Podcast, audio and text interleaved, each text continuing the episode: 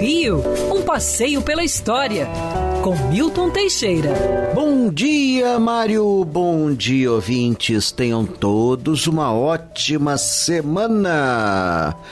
Dia 15 de agosto é o dia de Nossa Senhora da Assunção. E no dia 15 de agosto de 1922, há exatos 100 anos, era inaugurado o Hotel Glória. É. Em 1920, o presidente Epitácio Pessoa reuniu os dois maiores empresários do setor de turismo no Rio de Janeiro. Os dois, coincidentemente, se chamavam Otávio. Não eram irmãos, não eram parentes, mas eram amigos. Otávio da Rocha Miranda e Otávio Guinle. Otávio Guinle foi encarregado de fazer o Copacabana Palace na praia de Copacabana, obra que demorou um bocado. O Otávio da Rocha Miranda foi encarregado de fazer o Hotel Glória. O acordo era inaugurá-lo antes do início da exposição do centenário da independência do Brasil, que ocorreria 7 de setembro de 1922. Era um prazo apertado. O arquiteto José Girre fez o projeto geral do Hotel Glória com 250 quartos, todos suítes, todos com telefone era o que de mais avançado existia.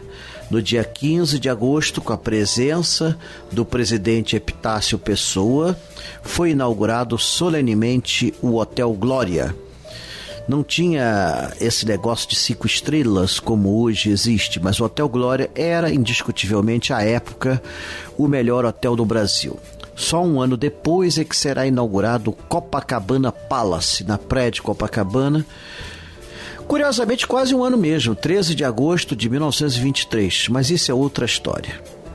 O Hotel Glória foi o hotel dos presidentes da República. Todo presidente que eleito antes da posse morava no Hotel Glória.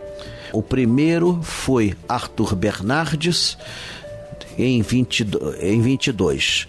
Depois Washington Luiz, em 26. Getúlio Vargas, em 30. Getúlio Vargas em 34, Getúlio Vargas em 37, em 1945 José Linhares, 1946 Eurico Gaspar Dutra, 1951 quem quem quem? Getúlio Vargas, 1954 João Café Filho, 1955 Carlos Luz, 1956 Nereu Ramos, 1956 Juscelino Kubitschek de Oliveira, Jânio Quadro já tomou posse em Brasília e se hospedou no hotel de lá. O Hotel Glória ficou também famoso depois que passou às mãos da família Tapajós no final dos anos 40 por sediar seus famosos bailes de carnaval com os concursos de fantasia sempre vencidos por Clóvis Bornai ou Evandro de Castro Lima, os dois maiores rivais do carnaval. Eram, eram, faziam ótimos designers de fantasias, fantasias riquíssimas, como hoje você não encontra mais e que seria inviável fazer pelos padrões financeiros atuais. É, os bailes eram habilitados por ótimas orquestras, música a valer.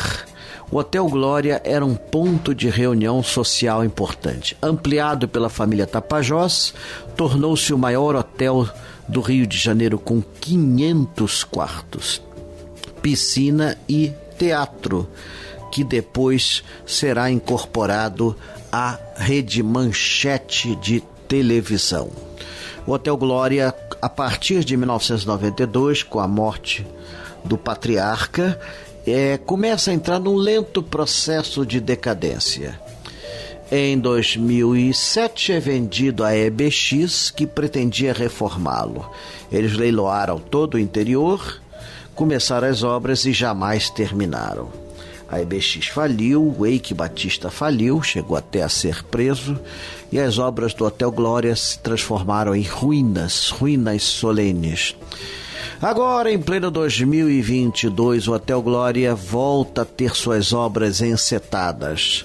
Já estão bem adiantadas e ele voltará a ter a aparência original de 1922 Quem dera ainda tivessem sido preservados seus acervos fabulosos de quadros, móveis e objetos de arte, leiloados no Cais do Porto pelo Eike Batista.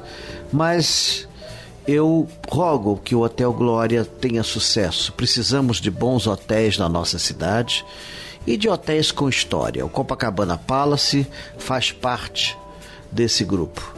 Mas o Glória está muito ligado ao que aconteceu dentro da cidade do Rio de Janeiro e, portanto, precisa ser preservado, restaurado e posto a funcionar como uma casa moderna do século XXI, não como um museu, mas como um hotel moderno capaz de receber os hóspedes mais exigentes do mundo inteiro. Quer ouvir essa coluna novamente? É só procurar nas plataformas de streaming de áudio. Conheça mais dos podcasts da Band News FM Rio.